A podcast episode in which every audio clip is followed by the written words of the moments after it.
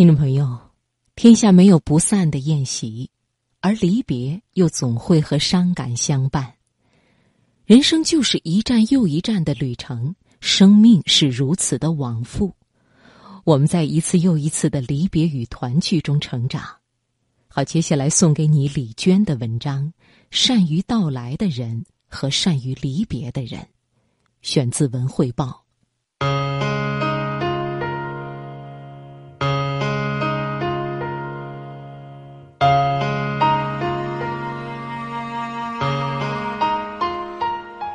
我妈是善于到来的人，她出现在我面前的时候，总是伴随着坏天气和无数行李。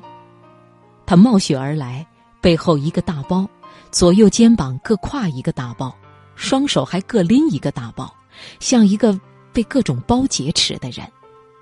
一见面，顾不上别的，她先从所有包的绑架中拼命脱身，气儿还没喘匀，就催着我和她去拿剩下的东西。我跟着他走到楼下，看到单元门外还有两倍之多的行李。我妈为我带来的东西五花八门，其中最值得一提的是两根长棍，准确的说，应该是两根小松树的树干，笔直细长，粗的一端直径比网球略大，细的一端直径比乒乓球略小，大约三米长。难以想象，他是怎么把这两根树干带上车的。要知道，在当时，所有的车都不允许在车顶装货。放进下面的行李舱吗？也不可能。放到座椅旁的过道里更不可能。况且，他还倒了三趟车。总之，这绝对是千古之谜。他把这两根树干挂在我的阳台上方，让我晾衣服。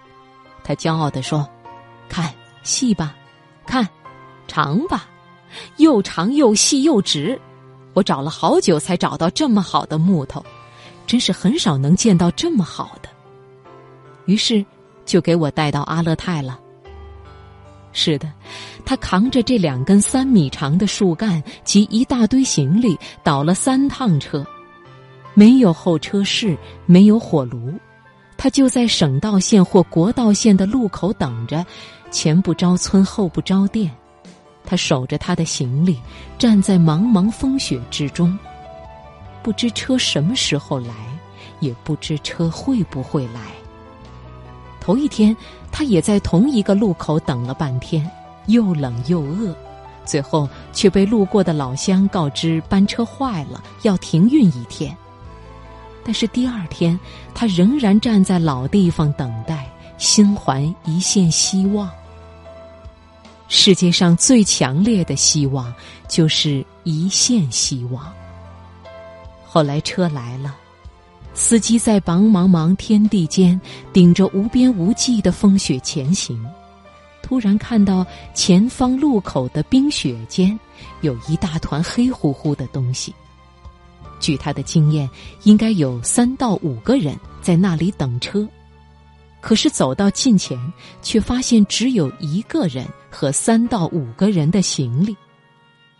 总之，他不辞辛苦的给我带来两根树干，他觉得这么好的东西完全配得上城里人，却没想到，城里人随便牵根铁丝就能晾衣服。后来我搬家了。那两根树干实在没法带走，便留给了房东。不知为什么，我当时一点也不觉得可惜。又过了好几年，搬了好几次家，最后我打算辞职。我妈说：“你要是离开阿勒泰的话，一定记得把我的木头带回来。”那时我才突然间感到愧疚。我告诉他早就没了。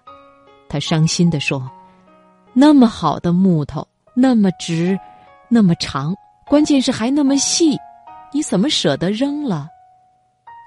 却丝毫不提他当年把他们带到阿勒泰的艰辛。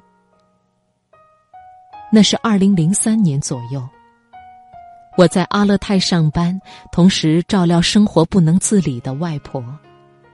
我妈第一次来阿勒泰时，一进到我的出租屋，第一件事就是把所有房间的三十瓦灯泡拧下来，统统换成她带来的十五瓦的。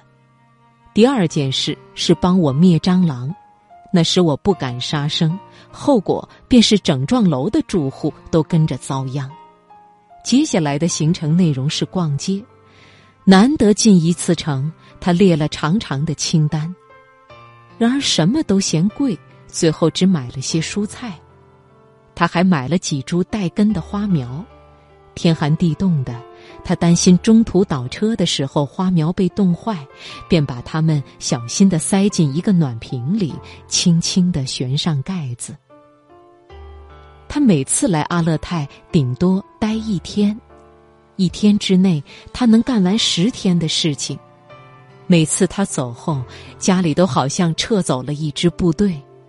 临走之前，他把他买的宝贝花苗慷慨地分了我一支。我家没有花盆，他拾回一只塑料油桶，剪开桶口，洗得干干净净，又不知从哪儿挖了点土，把花种进去，放在我的窗台上。因为油桶是透明的。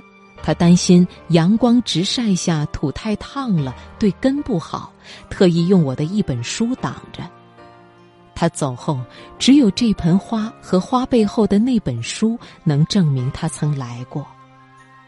而我，我最擅长离别，积年累月，我圆满完成过各种各样的离别。我送我妈离开。在客运站帮他买票，又帮他把行李放进班车的行李箱，并上车帮他找到座位。最后的时间里，我俩无话可说，一同等待发车时间的到来。那时，我想起很久很久以前的另一场离别，旧时的伤心与无奈，突然涌上心头。我好想开口提起那件事。